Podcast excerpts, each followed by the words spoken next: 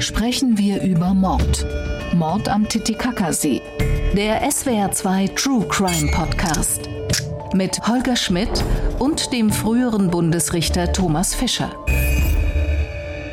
Schönen guten Tag zu einer weiteren Folge unseres Podcasts Sprechen wir über Mord. Hallo Thomas Fischer, der mir gegenüber sitzt. Hallo, Herr Schmidt. Bevor wir über den Titicacasee sprechen und vielleicht auch nochmal klären, wo der geografisch eigentlich liegt, meine legendäre Einstiegsfrage. Tim und Struppi von Hergé. Gehört das zu Ihrer Jugend oder einer anderen Lebensphase, die Abenteuer des Reporters und Captain Haddock und des Hundes Struppi? Leider nein. Das ist ein großes Versäumnis. Also mehr kann ich dazu nicht sagen. Leider nein. Ein großes Versäumnis für alle, die wie ich Fans dieser Comics sind, möchte ich die Folge der Sonnentempel in Erinnerung rufen. Tim Struppi und Captain Haddock auf den Spuren eines rätselhaften Falles. Sie suchen nach einem Maya-Tempel, eine Reise von Lima in Richtung Titicacasee und vieles von dem, was wir gleich in dem Fall hören, hat bei allem Respekt vor dem realen Mordfall mich dann doch tatsächlich sehr an Tim und Struppi und den Sonnentempel erinnert. Da kommen wir vielleicht im Laufe der Folge nochmal drauf. Wo sind wir geografisch? Wir sind in Südamerika. Der Titicacasee auf der Grenze zwischen Peru und Bolivien, einer der höchstgelegenen Seen der Welt und eine Reise dorthin, die ein Karlsruher Ermittlerduo unternommen hat, um einen, ja, vermutlich Mordfall zu klären. Mord am Titicacasee, hören wir rein, worum es geht. Für uns war ungewöhnlich, dass am Titicacasee ein Mensch gestorben war und nach ganz, ganz kurzer Zeit das Verfahren eingestellt worden war. Wir müssen davon ausgehen, dass sie starb aus Habgier.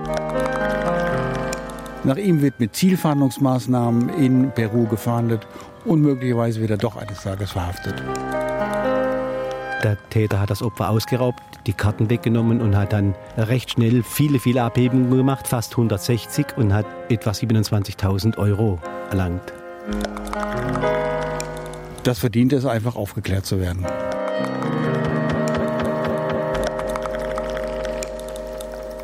Wir sprechen heute über Aune Riele, früher auch Aune Hartmann, eine Rechtsanwältin aus Karlsruhe, frühere Politikerin der Grünen in Karlsruhe und eine begeisterte Südamerika-Reisende. Sie ist gestorben, das steht fest. 2009 ist sie am Titicacasee ums Leben gekommen. Es ist aller Wahrscheinlichkeit nach Mord, aber es ist ein Fall, der zunächst einmal gar nicht richtig aufgefallen ist. Aune Riele hatte Karlsruhe verlassen, war in Südamerika und es fiel vor allen Dingen ihren Freunden auf, dass er sich nicht mehr gemeldet hat. Und wie das alles zusammenhing, worum es im Fall Mord am Titicacasee geht, das erzählt uns Isabel Demey. Aune Riele liebt den Titicacasee. Immer wieder reist die Juristin und ehemalige Stadträtin der Karlsruher Grünen nach Südamerika. Die 60-Jährige will die Menschen dort unterstützen, sammelt Spenden für Solarpumpen, mit denen Wasser in abgelegene Dörfer gelangen soll. Am 7. Dezember 2008 wird am Ufer des Titicacasees ihre Leiche gefunden. Dass es die Leiche von Aune Riele ist, wird erst bekannt, nachdem sich ihr Ex-Mann im April 2009 an die Polizei in Karlsruhe wendet. Er will wissen, was mit seiner Ex-Frau passiert ist, warum sie sich plötzlich nicht mehr bei ihm meldet, wie sie es zuvor immer getan hatte. Die Staatsanwaltschaft Karlsruhe beginnt von Deutschland aus zu ermitteln. Sie erfährt von einer Frauenleiche in einem Massengrab. Eine DNA-Analyse ergibt, dass es die Leiche von Aune Riele ist. Knapp drei Jahre und viele Schriftsätze später fliegen Oberstaatsanwalt Rüdiger Rehring und Kriminalhauptkommissar Wolfgang Metzger 2011 nach Bolivien. Anhand von Tatortfotos der lokalen Ermittler suchen sie am Strand des Titicacasees stundenlang nach dem Ort, an dem Aune Riele gestorben ist, und werden fündig. Sie entdecken am Tatort sogar den Tatstein, mit dem sie erschlagen worden ist. Den Stein nehmen sie mit nach Deutschland. Sie finden heraus, dass Aune Riele mit einem Peruaner zusammengelebt hatte. Er soll nach der Tat ihr Konto leergeräumt haben. 2012 wird er wegen Raubmordes angeklagt. Die Anklage wird nicht zugelassen. 2015 wird er erneut angeklagt, diesmal wegen Raubes mit Todesfolge. Doch bis heute hat es keinen Prozess gegeben. Der Mann ist untergetaucht. Aber es hat Ermittlungen zum Tod von Aune Riele gegeben, die in Karlsruhe ihren Anfang genommen haben, obwohl das Ganze tausende Kilometer weit in einem völlig anderen Kontext, in einem völlig anderen Kulturkreis spielt. Das wäre meine erste Frage, Thomas Fischer.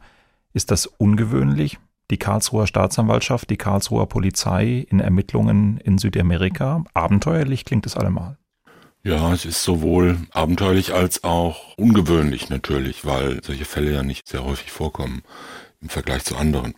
Aber da das Tatopfer deutsche Staatsangehörige war, ist die Zuständigkeit schon begründet. Ich fand diesen Fall ungeheuer interessant und ich fand vor allen Dingen die Geschichten interessant aus dieser Ermittlung. Und deswegen habe ich mich mit Rüdiger Rehring, dem früheren Oberstaatsanwalt in Karlsruhe, der diesen Fall ermittelt hat, inzwischen im Ruhestand ist, und mit dem ersten Kriminalhauptkommissar Wolfgang Metzger, noch aktiver Polizist in Karlsruhe, getroffen und habe mir diesen Fall nochmal erzählen lassen. Und weil wir Corona-Bedingungen haben und weil das mit dem Treffen ja gerade alles nicht so einfach ist und vor allen Dingen auch, weil ich die Atmosphäre ganz interessant fand, haben wir uns am sogenannten Äpplesee südlich von Karlsruhe getroffen. Das ist ein Baggersee, der natürlich in seinen Dimensionen fern davon ist, dem Titicacasee zu ähneln. Es ist von der Atmosphäre dort allerdings, und das fanden auch die beiden, als wir uns dann da getroffen haben, durchaus ähnlich. Und äh, Rüdiger Rehring als Oberstaatsanwalt im Ruhestand hat einen Sinn für die aktive Freizeitgestaltung. Der hatte Klappstühle dabei. Die haben wir aus seinem Kofferraum ausgeladen, haben uns dann am Seeufer hingesetzt im nötigen Abstand und haben über den Fall gesprochen und hatten die beiden auch wesentliche Teile der Ermittlungsakten von damals dabei. Asservate, also zum Beispiel den Tatstein. Ja, und wir waren, wie gesagt, am Äpplesee und haben miteinander gesprochen. Am Titicacasee sind wir nicht, aber wir sind am Äpplesee in der Nähe von Karlsruhe. Und zwar zum einen, weil Ende April 2021 immer noch Corona-Bedingungen sind und man sich bei Gesprächen überlegen muss, wo man sich treffen kann. Und zum anderen, weil es hier am Äpplesee in Karlsruhe, ein Baggersee am Ufer, tatsächlich so ein bisschen aussieht wie am Titicacasee, über den wir gleich noch sprechen. Bei mir ist Rüdiger Rehring, der damals ermittelnde Staatsanwalt, und Wolfgang Metzger, der damals ermittelnde erste Kriminalhauptkommissar. Herr Rehring, wenn Sie dran denken, wie das alles losgegangen ist, wie haben Sie von diesem Fall, von diesem Mordfall zum ersten Mal erfahren? Der geschiedene Ehemann von Aune Rielem erschien im April 2009 äh, bei uns und teilte uns mit, dass er seit vielen äh, Monaten seine geschiedene Ehefrau vermisse. Diese habe sich in der Vergangenheit immer gemeldet gehabt und seitdem äh, fehle jegliche Spur. Er selber habe dann versucht, äh, in Bolivien und Peru Erkundungen einzuholen und da habe er gehört, dass seine Frau am Strand des Titicacasees mit einem Stein erschlagen worden sei. Jetzt könnte man denken, da sagt der Karlsruher Staatsanwalt, ja, das ist alles total bedauerlich und Sie haben ein volles Mitgefühl, aber was hat das mit mir zu tun? Es handelt sich hier um eine Tat zum Nachteil einer Deutschen im Ausland.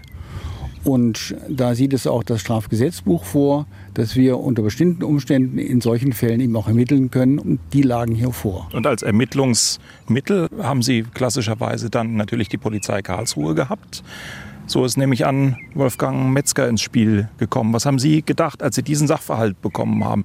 Ich kannte natürlich den Namen von Frau Riele schon und auch ihr Schicksal, dass sie da unten vermutlich getötet wurde. Es war keine Leiche da und dann habe ich von hier aus mal bemüht, Näheres zu erfahren. Aber irgendwann kommt doch dann der Punkt, wo Sie gesagt haben, das hilft jetzt alles nichts, da müssen wir hin. Wie reagierten der Chef, wenn man mit so einer Idee kommt? Da muss ich sagen, dass äh, ich war bemüht, die Dinge zusammenzutragen und der Herr Rehring war federführend, derjenige, der das dann in die Hände nahm, die formalen Dinge, die hochkompliziert waren, in die Wege zu leiten.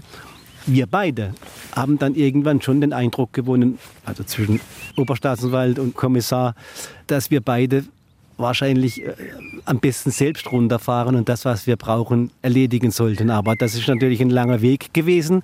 Aber Herr Rehring hat es hinbekommen und dann sind wir dann eines Tages, das glaube ich knappe drei Jahre später, tatsächlich darunter geflogen. Wobei Herr Rehring gerade gezuckt hat. So ganz sofort wollten Sie nicht runter, oder?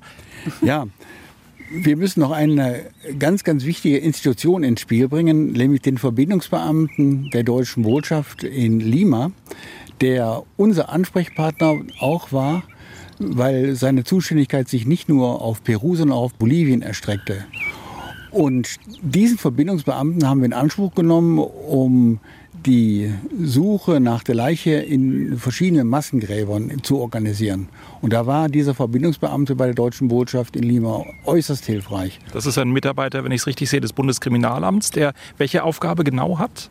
Das ist ein Ermittlungsbeamter letzten Endes, der in Amtshilfe und im Auftrag von den auswärtigen Dienststellen, wie in diesem Fall äh, Staatsanwaltschaft Karlsruhe und Kriminalpolizei Karlsruhe, die nötige Unterstützung leistet aber eben auch selbst die nötigen Verbindungen herstellt zu den Dienststellen, zu denen wir nun von Deutschland aus keinen Kontakt haben. Kommen wir dann aber trotzdem nochmal an den Punkt, an dem Sie dann mithilfe des Verbindungsbeamten sagen, jetzt müssen wir vor Ort. Was passiert da in so einer Behörde? Mal ganz offen gefragt. Große Begeisterung, völlige Selbstverständlichkeit, blankes Entsetzen. Wie war die Reaktion Ihrer Kollegen bei der Vorstellung, Sie fahren da jetzt mal an den Titicacasee und klären das Ganze? Gut, da muss man unterscheiden zwischen der Behördenleitung und den Kollegen. Die Kollegen neigen dann eher zum Frotzeln, während die Behördenleitung natürlich eine ausführliche Begründung haben wollte, völlig zu Recht. Denn man fährt nicht einfach so im Rahmen der Rechtshilfe in einen ausländischen Staat, sondern man stellt auch einen entsprechenden Antrag an das Justizministerium. Man muss also auch das Justizministerium von den Erfolgsaussichten überzeugen. Soweit ein erster Schritt in dieser Geschichte, eine erste Beschreibung dessen, was die beiden Ermittler zunächst mal von Deutschland aus bewegen konnten. Thomas Fischer, für mich bleibt trotzdem nochmal die Frage, ich habe verstanden, warum das auch ein Fall für die Staatsanwaltschaft Karlsruhe und für die Polizei Karlsruhe sein soll. Und natürlich bin ich völlig einverstanden, wenn nach einer deutschen Staatsbürgerin der etwas Schreckliches zugestoßen sein könnte, warum man sich da dann auch drum kümmert. Aber es ist ja schon irgendwie auffällig, dass es ein ganz krasses Missverhältnis zu geben scheint von dem, was an Sorgfalt oder an Ermittlungen in Südamerika vorgenommen worden ist nach dem Tod eines Menschen und von dem, was in Deutschland unternommen wird. Hat das jetzt was Ihrem Eindruck nach damit zu tun, dass das eine relativ bekannte Kommunalpolitikerin war? Oder ist es einfach so, dass in unserem Rechtssystem der Wert eines einzelnen Lebens, die Aufklärung einer einzelnen Tat einfach wirklich einen anderen Stellenwert hat als an anderen Ecken der Welt? Das kann ich nicht sagen, ich weiß es nicht. Möglicherweise ist es so, dass ein Menschenleben in Bolivien vielleicht nicht weniger wert ist, aber dass dort Gewalttaten bekanntermaßen häufiger sind als bei uns und die Ermittlungsmöglichkeiten weniger ausgereift oder weniger umfassend oder dass Hindernisse gegen alle möglichen Bemühungen in jedem Einzelfall größer sind als bei uns. Das mag sein, also ist sogar sehr wahrscheinlich. Warum das in diesem Fall so gelaufen ist, weiß ich auch nicht. Ich kenne den Fall auch nicht näher, habe ihn jetzt jetzt in der Vorbereitung unserer Sendung mir zum ersten Mal angeschaut, kannte ihn auch früher nicht. Natürlich ist es ungewöhnlich, es ist aber auch nicht ausgeschlossen, wie der Beamte der Staatsanwaltschaft ja richtig gesagt hat. Das Tatopfer ist eine deutsche Staatsangehörige. Man weiß ja nicht, vielleicht war der Täter ja auch Deutscher. Auch das würde die Zuständigkeit begründen. Ein bisschen ungewöhnlich natürlich mag es sein, dass man jetzt Jahre nach einem vermutlichen Tötungsdelikt an einem deutschen Staatsangehörigen dann in ein fernes Land fährt, um Massengräber zu durchsuchen. Das ist jetzt, was auch immer jetzt unter Massengräber zu verstehen ist, also ist ein etwas unklarer Begriff. Und ich weiß auch nicht genau, wie das vonstatten gegangen ist, ob die da überall jetzt dann mit den örtlichen Behörden da Gräber geöffnet haben und Dutzende oder Hunderte von Leichen durchgeschaut. Das weiß ich jetzt nicht. Und die Wahrscheinlichkeit, dass man jetzt in Bolivien zu grandiosen Ermittlungserfolgen, was den Täter betrifft, kommt, ist ja auch nicht sehr hoch, ehrlich gesagt. Also man kann natürlich ein, das ist ein ungeklärter Todesfall vielleicht, ja. Man hat, ich weiß nicht, ob man das schon gewusst hat, glaube ich nicht, sondern man hat eher angenommen, dass die Frau getötet worden ist, weil sie halt spurlos verschwunden war. Und wie man dann auf diese Spur gekommen ist und zu diesem Grab und an diesem Tatort, das weiß ich nicht.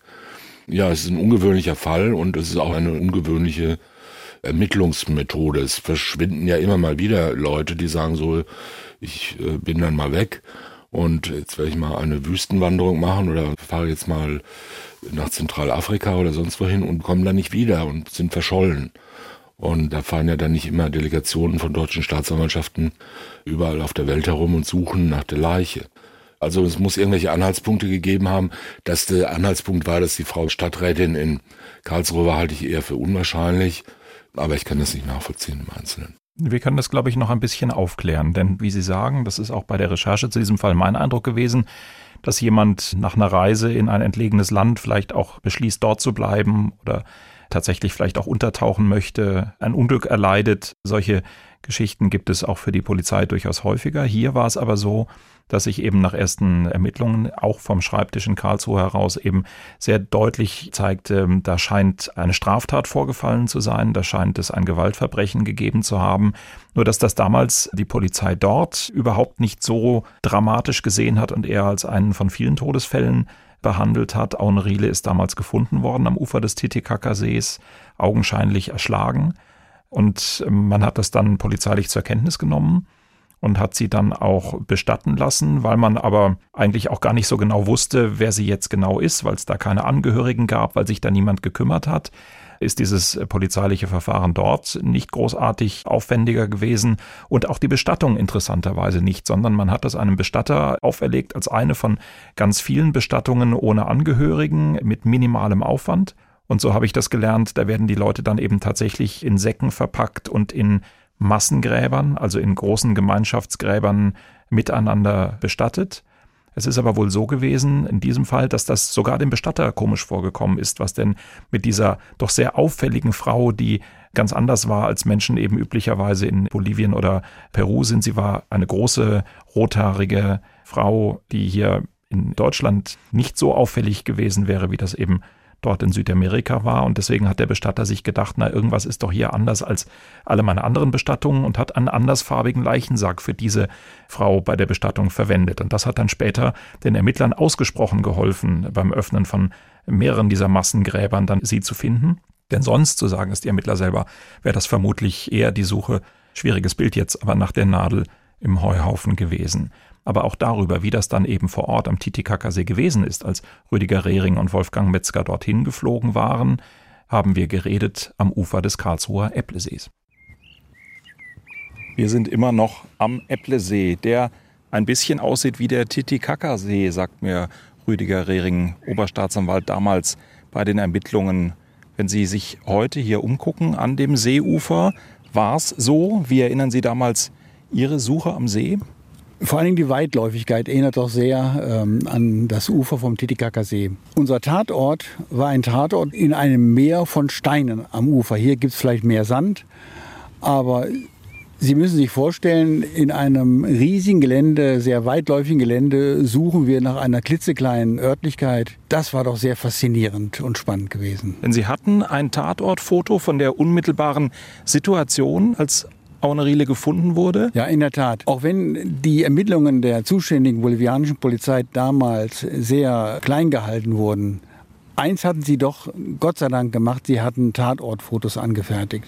Und die waren so präzise, dass wir trotz des Felsenmeers sehr charakteristische Steine ähm, haben feststellen können. Und dann war es unsere Aufgabe, wir waren zu mehreren, also neben Herrn Metzger dann auch der Verbindungsbeamte des Bundeskriminalamts, auch der bolivianische Verbindungsbeamten. Wir vier gingen stundenlang am Strand äh, von Titicacasee auf und ab in der Hoffnung, eben diese Örtlichkeit wiederzufinden. Herr Metzger, Sie haben das Foto mitgebracht, äh, Sie haben die Originalakte mitgebracht. Wenn wir uns das angucken, da sehen wir dann Aune Riele, schwerst verletzt, tot zwischen den Steinen liegen, ganz offenkundig mit einem großen, schweren Stein auf den Kopf ins Gesicht geschlagen. Wir sehen aber auch eben das Ufer. Wie findet man das dann wieder vor Ort? Ja, es gibt keine signifikanten Merkmale, aber die Fotoumrisse vom Hintergrund wiesen uns eben die Stelle und dann ist es uns gelungen, dieses Steinfeld zu finden. Die mehr oder weniger die Position der Steine sogar so unverändert war, dass ich mich dann entsprechend wie Frau Rehle gefunden wurde, mich auch so hingelegt habe in der gleichen Stellung. Und das wurde, haben wir dann auch bildlich festgehalten. Und dabei sind uns auch in der Anordnung der Steine Besonderheiten aufgefallen. Und Sie glauben es nicht, auf dem Originalbild der Kollegen von Bolivien sieht man noch den mit Blut behafteten Stein, der wohl benutzt wurde, um Frau Rehle damit äh, auf den Kopf zu schlagen, liegen. Und die Anordnung der Steine war so signifikant, dass wir uns sicher waren, und es war auch so, dass dieser Stein, der drei Jahre zuvor blutend auf dem Bild zu sehen war, noch da lag. Wirklich kaum zu glauben, eine große Überraschung und natürlich auch für uns und für das spätere Verfahren ein schöner Erfolg. Auch diesen Stein haben Sie heute dabei. Was macht Sie sicher, dass das tatsächlich die Tatwaffe ist? Wir haben ihn ähm, mitgenommen bzw. nachsenden lassen, damit unser Technisches Institut in Stuttgart vielleicht etwas noch finden könnte. Sie brauchen nicht viel, eine kleinste Kleinigkeit könnte da schon genügen und haben den Joker gesetzt und diesen Stein dann per Luftfracht hierher kommen lassen, wo er in Stuttgart untersucht wurde. Aber leider war es nicht mehr möglich, etwas zu finden, was wir Frau Rehle zuordnen konnten. Der Stein lag zu lange im Freien in dieser Höhe, auch der Witterung ausgesetzt. Aber es gibt keinerlei Zweifel, Form, Lage und Situation ist das unser Tatstein gewesen und ist heute noch. Ja, das ist nämlich auf den Bildern völlig äh, frappierend. Es gibt hier zum einen das Bild, auf dem sieht man das Tatortfoto. Man sieht die tote Aune Riele da liegen. Und dann gibt es das Foto von Ihnen, das Sie, Herr Metzger, äh, quasi in ähnlicher Pose zwischen den Steinen zeigt. Und alle Steine findet man quasi wieder. Alle sind sehr individuell, mal 40, mal 50 Zentimeter groß, würde ich schätzen. Unterschiedliche Färbungen, scharfe Kanten. Und es ist dann eins zu eins ganz offenkundig die Stelle. Herr Rehring, gutes Gefühl, wenn man dann da steht und weiß, das haben wir tatsächlich gefunden? Ja, es war vor allem für uns auch verbunden mit großen Emotionen. Das kann man nicht anders sagen. Nicht nur, weil wir lange gesucht haben und erschöpft waren, sondern dass dieser Erfolg eintritt, daran hatten wir fast nicht zu glauben gewagt. Was haben denn die bolivianischen Kollegen gesagt? Haben die da auch eine gewisse Begeisterung für entwickeln können oder waren die völlig irritiert, was sie da für einen Aufwand betreiben?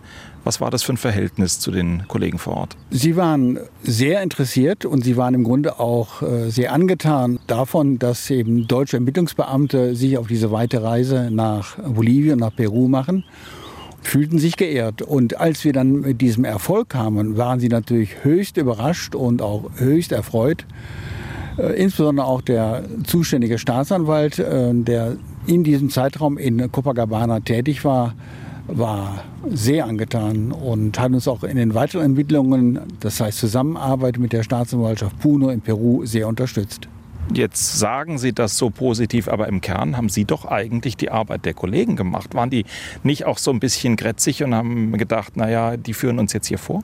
Ob sie das gedacht haben, weiß ich nicht, aber sie ließen es jedenfalls nicht erkennen. Sie waren sehr gastfreundlich, auch als wir im Rahmen dieser Ermittlungen in der polizeilichen Dienststelle Copacabana waren und versucht haben, dort zu ermitteln, was ist an Aktenvorgängen gelaufen, gibt es nicht möglicherweise weitere äh, Dinge, die dort verwahrt worden sind, die für unser Verfahren relevant sind war man absolut entgegengekommen und hat uns alles auf Wunsch gezeigt, wofür wir uns interessiert hatten. Herr Metzger, wie haben Sie das empfunden? So von Polizist zu Polizist, wie haben die Kollegen Ihre Arbeit gesehen, Ihren Nachdruck, Ihre Professionalität, muss man ja sagen? Ich will mal so sagen, im Vorfeld, wenn man darüber gelesen und auch die Kontakte, bis wir die Leiche gefunden haben, merkte man, dass anders gearbeitet wird äh, wie bei uns. Und ich hatte mit bestimmten Ergebnissen von vornherein schon so ein Gefühl, ah, ob das so war oder ob er dann nicht noch hätte was mehr machen können. Umso mehr waren wir drauf aus, oder ich diesen Ort zu finden. Dass ich dann der Stein dort finde, das war eigentlich eine, ja, eine Bestätigung dieses unguten Gefühls. Zum einen, zum anderen, wie Herr Regen schon sagte, natürlich auch so unser beider Bonbon für unsere Mühe. Das ist dann schon eine besondere Sache gewesen. Die Kollegen selbst, ich möchte denen nichts vorwerfen, zumal auch diejenigen, die da waren, jetzt nicht mehr die waren, die damals vor Ort waren. Aber ich konnte mir das am Schluss, wenn man das unterm Strich betrachtet, so als Ermittler nicht vorstellen, dass es mal so ausgeht. Den Stein des Anstoßes nennen die beiden übrigens intern, den Stein, den sie da mitgebracht haben. Thomas Fischer, ich glaube, wir sind uns einig, das sind zwei gewiefte Ermittler, aber auch zwei große Diplomaten gewesen, die wir eben gehört haben. Denn eigentlich alles, was Sie uns erzählt haben, spricht dann doch für die These, der eigentliche Tatvorgang damals, ob das jetzt ein Mord war oder jedenfalls ein Tötungsdelikt, der scheint doch tatsächlich ziemlich schlampig ermittelt worden zu sein, oder? Ehrlich gesagt hm, kann ich das jetzt so nicht bestätigen. Also ich habe vor allen Dingen jetzt mal also zwei aufgeregte Jungs wahrgenommen, die ein großes Abenteuer erlebt haben. Und die darüber extrem stolz sind, äh, sich an die gleiche Stelle gelegt zu haben, wo mal eine Leiche gelegen hat, die dann aber auch so fotografiert wurde. Aber das, das dürfen die doch auch, oder? Das ist ja, natürlich, ich habe ja nichts dagegen. Ich meine nur, das ist ja noch kein Erfolg, dass man sich jetzt genauso zwischen die Steine legen kann, wie die Leiche lag. Und auch das Finden eines Steins, an dem sich keinerlei Spuren befinden, ist ja noch nicht jetzt ein großer Erfolg, wobei mich jetzt am meisten überrascht hat, dass die enttäuscht waren, dass keine Spuren der Getöteten drauf waren. Ich hätte ja doch eher gedacht, dass sie nach Spuren des Täters suchen an dem Tatwerkzeug. Denn dass das Opfer tot ist, ist ja klar. Also ich will damit nur sagen, die Tat wurde ja damals offenbar so aufgeklärt, dass man den Tatort gefunden hat, die Leiche gefunden hat, Tatortfotos gemacht hat und dann irgendwie gesagt hat, da kann man jetzt nichts mehr machen. Ne? Das wissen wir auch nicht. Und das mag ja in Bolivien und in der Polizeistation von Copacabana, soweit ich das recht gehört habe, was den Ort gibt es mehrfach. Ach so, also jedenfalls, das mag schon sein, dass es das schwieriger ist. Und rausgekommen ist es natürlich, das wissen wir ja auch durch diese 160 Abhebungen, weil eine Frau nicht einfach sich in Bolivien niederlässt und dann 160 Mal abhebt und sich aber nicht mehr meldet. Das ist schon klar, dass man dadurch darauf gekommen ist, dass jedenfalls zwischen dem Verschwinden und den vielen Abhebungen von Geld vom Konto ein Zusammenhang besteht. Ob das nun der Täter war, der Mörder war, der das abgehoben hat oder jemand, der anders an die Karte gekommen ist, weiß man ja zunächst mal nicht. Also ich finde das natürlich alles spannend und so weiter, aber in den Berichten überwog ja jetzt eigentlich nicht so richtig die kriminalistische Spürnase, sondern eher so die Abenteuerlust am Titicacasee, der dem Äpplesee fast gleicht, außer dass er anders ist. Jetzt sind Sie aber ein bisschen fies. Das muss man ab und zu sagen. Also tatsächlich, eines steht felsenfest, die beiden sind mordsmäßig stolz auf das, was sie da erreicht haben. Persönlich finde ich, können sie auch sein, denn sie sind ja losgezogen mit der Frage, können wir da überhaupt noch was bewegen und haben dann doch einiges bewegen können. Nicht zuletzt eben den Leichnam zu finden, der in dem Massengrab verschwunden war, die Zusammenhänge aufzuklären, mit den Geldüberweisungen einen mutmaßlichen Täter zu identifizieren, mit eigentlich auch einer ganz guten Motivlage. Dazu kommen wir gleich noch. Aber ich würde trotzdem gern nochmal an dem Punkt bleiben, all diese Schlüsse, die man aus den Geldabhebungen zum Beispiel ziehen konnte, dass es auch ein Motiv geben muss dafür, dass Aune Riele mit massiver Gewalt getötet worden ist, das ist doch etwas, das jetzt auch für einen südamerikanischen Polizisten nicht völlig außerhalb jeder kriminalistischen Erfahrung oder Plausibilität wäre. Also da bleibt mein Erstaunen, dass da dieser Todesfall nicht mehr Ermittlungen nach sich gezogen hat. Ja, kann man nur Ja dazu sagen. Also es ist so. Andererseits, ich habe keine Erkenntnisse darüber, wie die Kriminalitätsbelastung im Umkreis des Titicacassees ist. Vermutlich ist sie deutlich höher als in Karlsruhe.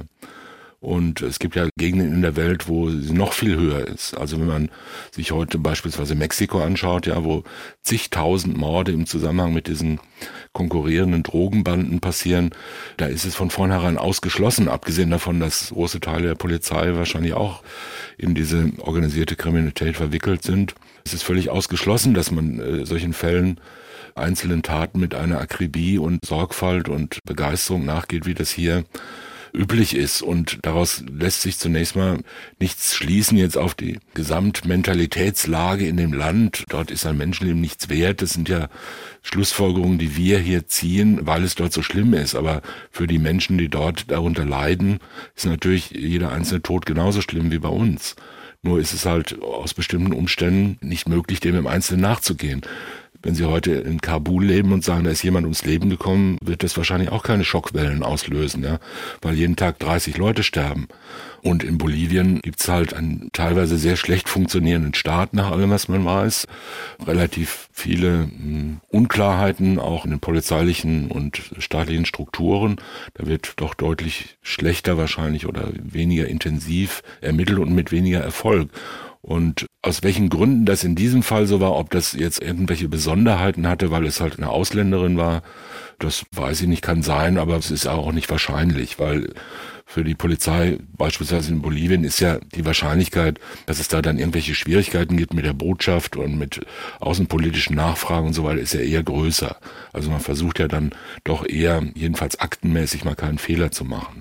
Warum das hier so gelaufen ist und man gesagt hat, da kann man nichts machen, Täter unbekannt, Akte wird abgelegt, das ist schwer zu sagen. Aber drehen wir es doch mal um. Lernen wir aus diesem Fall etwas darüber, wie eigentlich gut es uns hier mit den Ermittlungen deutscher Kriminalbehörden geht, in dem Sinne, dass hier halt ein ganz erheblich anderer Aufwand als an anderen Teilen der Welt betrieben wird, wenn es um schwerste Straftaten geht. Und dass das etwas ist, was wir im Alltag als Gesellschaft gar nicht so wahrnehmen, was das auch für ein Wert sein kann, dass eben der Tod eines Menschen kümmert und dass eine Ermittlung dann gründlich gemacht wird. Ja, das ist sicher so. Auch da kann man wieder Relativierung, Gegenargumente finden und sagen, ja, das ist auch nicht immer so. Auch hier wird manches verschlammt und manches kommt natürlich auch gar nicht raus. Wir wissen ja nicht genau, wie viele Tötungsdelikte es gibt, die wir nicht aufklären, aber es sind ganz gewiss nicht viele tausend, sondern es sind vielleicht ein paar hundert im Jahr, die nicht rauskommen, wo sich auch dann niemand ernsthaft jetzt reinhängt und sagt, ja, vielleicht ist dieser alte Mensch mit dieser Herzinsuffizienz doch keines natürlichen Todes gestorben, sondern von seinen lieben Verwandten im Bett ermordet worden. Kann sein, weiß man nicht. Aber selbstverständlich ist es so, wie Sie sagen, wir leben, was das betrifft, in einem, will nicht gerade sagen paradiesischen, aber doch sagen wir außerordentlich privilegierten und sicheren Zustand. Deshalb sind diese häufig oder gelegentlich zu hörenden Meldungen darüber, dass alles immer schlimmer wird und dass Deutschland ganz unsicher ist und dass man hier fast nicht mehr seines Lebens sicher ist, wenn man abends mit einem Dackel spazieren geht, sind natürlich völliger Unsinn. Das stimmt schlicht und ergreifend nicht. Jeder Einzelfall ist natürlich schlimm und löst Angst aus bei bestimmten Menschen, aber wir leben in einem unvergleichlich viel sichereren Zustand als sehr weite Teile der Welt. Ja, das ist mir auch nochmal klar geworden, wie gut es uns in dieser Hinsicht dann mit der dann doch auch oft kritisierten deutschen Polizei geht. Das, was die beiden Ermittler vor Ort rausbekommen haben, war dann unterm Strich eben nicht nur zu finden, wo die Leiche von Auneriele liegt, sondern auch ein sehr klares Bild davon zu bekommen, was da passiert sein mag. Das ist nämlich wohl ihr damaliger zeitweiser Lebensgefährte, ein Bolivianer gewesen sein muss, der mit ihr auch zeitweise zusammengelebt hat. Es hat in ihrer damaligen Wohnung eindeutige Spuren eines eheähnlichen Zusammenlebens gegeben und es gab deutliche Hinweise darauf, dass er mit ihr da am See war, dass er die Kreditkarten von ihr dann auch an sich genommen hat und eine ganze Reihe von Abhebungen, sehr viele Abhebungen immer wieder so lange vorgenommen hat, bis das Konto im Grunde leer war. Insofern hatten die Ermittler dann einen Tatverdächtigen, ein Szenario, wie die Tat abgelaufen sein könnte, wobei offen blieb, ob das dann am See, war das ein Streit oder war das ein heimtückischer Angriff oder was war es denn? Aber eigentlich, so war der Eindruck der beiden Ermittler, hatten sie, was sie brauchten. Und wir sind immer noch am Äpplesee, südlich von Karlsruhe, der uns ein bisschen an den Titicacasee erinnert, aber uns auch über das Problem der Corona-Abstandsregeln hinwegträgt. Sie haben den Tatort gefunden, sie haben den Täter ermittelt, Sie fliegen zurück nach Deutschland und triumphieren vielleicht auch so ein bisschen gegenüber den Kolleginnen und Kollegen, die nicht ganz so überzeugt waren, dass das alles klappen kann. Herr Rehring, mit welchem Gefühl sind Sie dann in die kommenden Monate gestartet? Doch eigentlich, dass es da jetzt zu einer Verurteilung dann in Peru des Mörders von Aune Riele kommen wird, oder? Wir waren eigentlich davon überzeugt, alle nötigen Voraussetzungen für eine Anklagehebung geschaffen zu haben, die ja dann tatsächlich seitens der Staatsanwaltschaft in Puno, Peru, erfolgt ist. Diese Anklage aus dem Jahr 2012 ist dann, ohne dass wir nähere Einzelheiten dazu kennen, über mehrere Jahre hinweg nicht zugelassen worden und erst im Jahr 2015 wurde eine weitere neue Anklage erhoben in etwas abgespeckter Form wegen Raubes mit Todesfolge, die von dem zuständigen Gericht zugelassen wurde und dieses Gericht hat auch dann eine Hauptverhandlung angesetzt. Zugleich hat das Gericht den immer noch flüchtigen Tatverdächtigen und Angeklagten zur Hauptverhandlung geladen, zu der er natürlich dann nicht erschienen ist. Seither ist er weiterhin pflichtig. Aber das kann einem doch dann, äh, glaube ich, eine Menge graue Haare machen, oder? Dass man den Fall im Grunde geklärt hat, dass eigentlich alles erledigt ist, der Beschuldigte auch mal in Haft zwischendrin war und dann verliert sich das alles zwischen den Fingern? Zerrinnt wie Sand zwischen den Fingern ist vielleicht das passende Bild? Also ich sehe es nicht so pessimistisch. Ich weiß von Herrn Metzger, dass in Peru nach ihm sogar mit Zielfahndungsmaßnahmen immer wieder gesucht wird. Und ich gebe die Hoffnung nicht auf, dass die Peruaner für die dieser Fall ebenfalls sehr ungewöhnlich war, eben doch eines Tages noch erfolgreich sein werden, ihn festnehmen und dann vor Gericht bringen und verurteilen werden. Genau, Herr Metzger, der erste Kriminalhauptkommissar, der das äh, alles auch mit ermittelt hat, sitzt ja hier bei uns. Wie ist Ihr Eindruck, wie ist Ihre Hoffnung, dass der Täter nochmal in Peru dann wahrscheinlich vor Gericht landet? Ich bin zuversichtlich, weil wir haben so im Stillen, wenn ich so sagen darf, noch einen Joker. Das ist ein jetziger hoher Polizeioffizier, der damals, bevor wir runterfuhren, Gast war des Bundeskriminalamtes als Stipendiat. Und er ist mittlerweile ein General der peruanischen Polizei. Und äh, im Vorfeld unserer Reise haben wir das so arrangiert, dass er unser Gast war bei der Kriminalpolizei Karlsruhe. Wir haben uns persönlich sehr gut kennengelernt, äh, haben uns befreundet und ähm, sporadisch noch Kontakt zu ihm. Und er hat jetzt auch, sage ich, die Sache immer noch im Blick und wird sie auch nicht vergessen wenn alle Stricke reisen, hoffe ich doch, dass er doch auch immer die Sache so weit am Laufen halten kann, auch schon durch seine Position, dass es dazu kommt, dass dieser Mann sich für seine Tat verantworten muss. Jetzt haben Sie das ja auch als Polizeibeamter, als deutscher Polizeibeamter in Peru alles erlebt, wie es dazugeht. Was sind die Punkte, auf die wir hoffen können? So wie hier dann manchmal sich ein Verfahren erledigt, einfach eine Verkehrskontrolle, in der dann äh, die Fahndungsnotierung bemerkt wird? Oder was können Sie sich vorstellen, wie erwischt man ihn? Schlecht zu sagen. Ähm, die Meldevorschriften, das Aufenthaltsrecht ist ein anderes wie bei uns. Es ist auch nicht so viel Mobilität angesagt. Er stammt eher aus einfachen Verhältnissen und das ist ja mittlerweile vermutlich auch längst aufgebraucht und ausgegeben. Er lebt mit Familie dort. Ich kann mir durchaus vorstellen, dass vielleicht bei einer äh, Krankheit oder bei einer Überprüfung, bei einer normalen Kontrolle eben ihn das Glück verlässt und er in eine Situation gerät, in der er eben dann auch feststeht, dass er gesucht wird und dann so Gott will uns dann auch geliefert wird. Haben Sie die Hoffnung noch?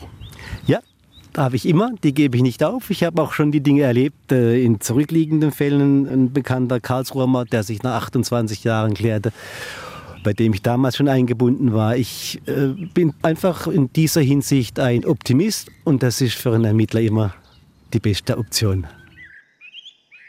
Was, Thomas Fischer, lernen wir daraus, dass die internationalen Polizeikontakte, die Deutschland in andere Länder unterhält, sehr wichtig sind, dass es für die Ermittlung in so einer Sache immer hilfreich ist, wenn man schon mal ordentlich mit den anderen Kollegen gefeiert hat oder dass das Recht sich am Ende einfach durchsetzen wird.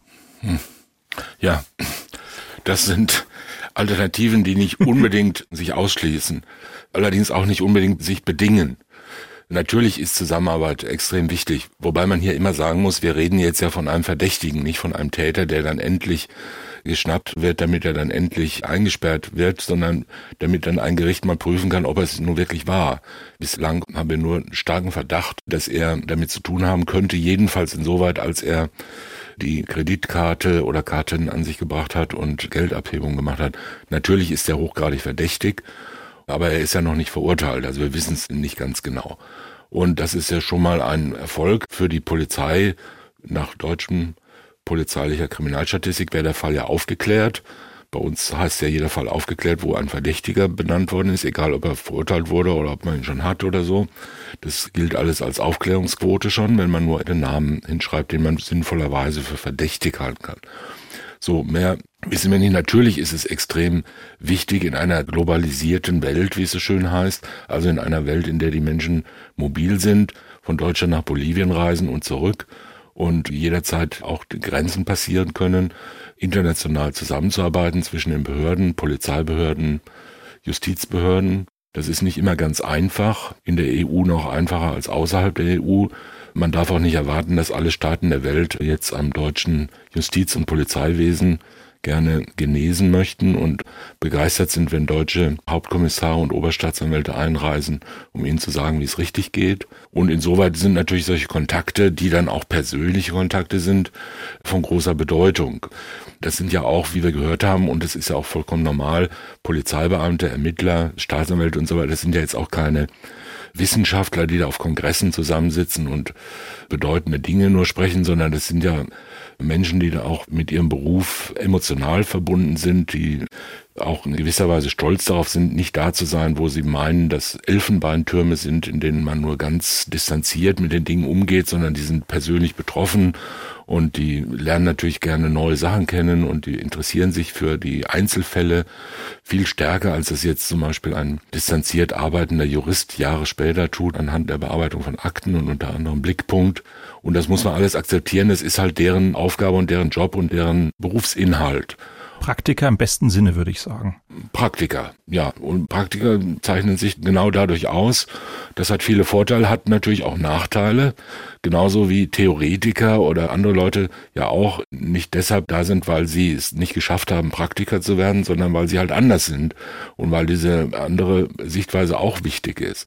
Also man muss das gegenseitig schätzen und sich nicht gegenseitig das Leben schwer machen, aber natürlich auch da das Leben schwer machen oder die Aufgaben beschränken, wo es sich gehört. Also man kann auch als Polizeibeamter nicht immer beispielsweise zu Gericht gehen und sagen, hier kommt ja sowieso keine Gerechtigkeit raus. Man müsste mir nur mal die nötigen Befugnisse geben, da würde ich schon für Ordnung sorgen. Und Richter können nicht umgekehrt immer da oben auf ihren Richterbänken sitzen und meinen, weil sie so viel Krimis gucken, wüssten sie alles über Kriminalität und darüber, wie es auf den deutschen Straßen oder sonst wo in den dunklen Vierteln äh, zugeht. Beides stimmt nicht, aber trotzdem sind beide Aufgaben und beide Sichtweisen sehr wichtig. Das war, glaube ich, ein wichtiger Punkt, den Sie da ansprechen. Und da habe ich möglicherweise auf dem Weg hierhin in dieser Sendung da vielleicht auch einen leicht falschen Zungenschlag von mir aus reingebracht. Mein Eindruck der beiden Ermittler aus unserem sehr intensiven Gespräch war, für die war wichtig, dass sie einen Tatverdächtigen ermittelt haben. Für sie war wichtig, dass sie viel zusammentragen, was hoffentlich für ein Gerichtsverfahren reicht. Und das ist ihre Mission. Und was in dem Verfahren dann rauskommt, das ist eine sekundäre Frage. Und das ist dann auch nicht mehr in dem Sinne ihre primäre Aufgabe. Und das wäre dann für sie mutmaßlich auch in Ordnung, wenn da das Gericht das eine oder andere vielleicht anders sieht, als Sie das sehen, sondern Sie sehen Ihre Aufgabe darin, eben eine Anklage abliefern zu können und entsprechende Beweise zu haben für das, wie sie die Sache sehen. Und der nächste Schritt ist dann eben der Schritt der Justiz. Und ich glaube, das ist ja eigentlich ganz häufig die Haltung von Ermittlungsbehörden, von der Staatsanwaltschaft, von der Polizei, dass sie sagen, wir machen unseren Job und dann geben wir es zum Gericht. Und vielleicht, Sie haben es eben selber angedeutet, hat der ein oder andere dann manchmal auch gewisse Vorurteile, was das Gericht dann damit machen könnte. Aber eigentlich da endet ja die Aufgabe. Das ist ja die Teilung im Verfahren. Da haben Sie vollkommen recht. Wenn es so reibungslos laufen würde mit der gegenseitigen Einstellung, wäre es gut. Aber leider muss man aus der Erfahrung doch von vielen Jahren sagen, dass es relativ häufig nicht so läuft. Wir hören das ja dann teilweise und entnehmen das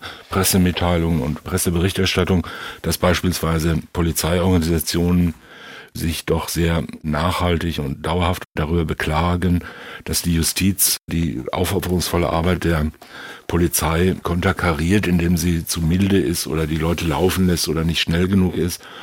Und das liegt natürlich auch da wieder menschlich nahe. Wenn wir jetzt also dieses konkrete Beispiel nehmen und uns diese Begeisterung der beiden Männer da anhören, noch über ihren alten Erfolg, diesen Stein gefunden zu haben oder einen Tatort zu haben oder jetzt zu sagen, irgendein Bolivianer, der lebt irgendwo und irgendwann werden wir ihn dann kriegen oder die Kollegen werden ihn kriegen. Da ist ja Miss Marple sozusagen, ist uns ja ganz nah und Mr. Stringer und sie sind auf der heißen Fährte und solche Leute haben, das liegt in der Natur der Sache, auch den Eindruck, jetzt haben wir so viel getan und geleistet und haben den Fall für uns aufgeklärt. Auch das kennt man ja aus diesen zahllosen Kommissarfilmen, die man kennt dass sie dann sagen, so, der Fall ist jetzt geklärt, der Mörder ist zusammengebrochen, wir haben ihn und äh, jetzt geht die Gerechtigkeit ihren Gang. Und wenn sie dann mal nicht ihren Gang geht, wenn dann irgendein schrecklicher Strafverteidiger kommt und sagt, da habt ihr aber einen schweren Fehler gemacht und deshalb darf der jetzt nicht verurteilt werden oder er hat vielleicht eine frühkindliche Hirnschädigung und deshalb darf er jetzt gar nicht eingesperrt werden, dann sind die ja bitter enttäuscht und sagen, das soll Gerechtigkeit sein. Und da muss man dann sagen, genau das, was Sie, Herr Schmidt, vorhin gesagt haben, da endet eure Aufgabe. Und der Polizist ist kein Richter und der Richter ist kein Polizist. Die Aufgaben unterscheiden sich.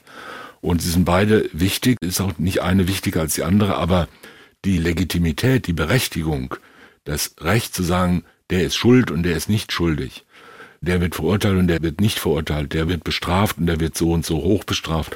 Dieses Recht haben Polizisten nicht.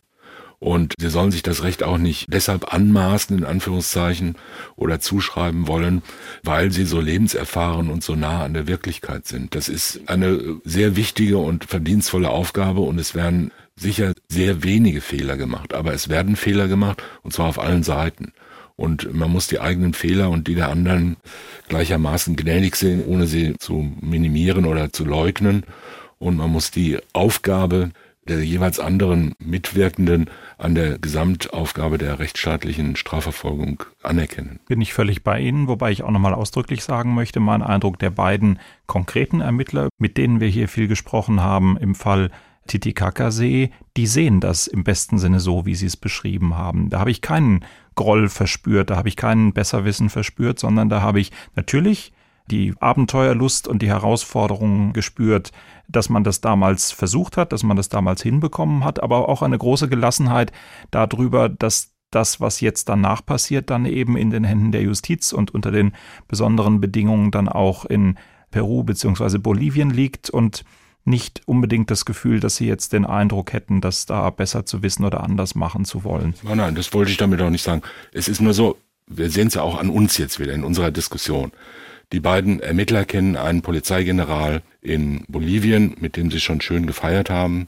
Und sie haben mit zwei Ermittlern an einem schönen südlich von Karlsruhe gelegenen See gesessen und Vögel zwitschern hören. Und ich diskutiere mit ihnen und wir alle haben jeweils eine eigene Perspektive und vertrauen einander. Sie mögen den Äpplesee nicht, das ist mir wohl aufgefallen. Ich kenne ihn nicht, das ist mein Problem. Aber ich zweifle nicht daran, dass er fast genauso aussieht wie der Titicacasee, wenn er auch nicht ganz so tief ist wahrscheinlich. Aber ich wollte damit nur sagen, in dieser Reihenfolge, wie ich es aufgezählt habe, gibt es ja Vertrauen und es gibt Gründe für Vertrauen. Und so wie ich Ihnen vertraue und Sie den Polizeibeamten und die Polizeibeamten dem Polizeigeneral aus Bolivien, so sollte der Bürger und die Bürgerin uns allen vertrauen.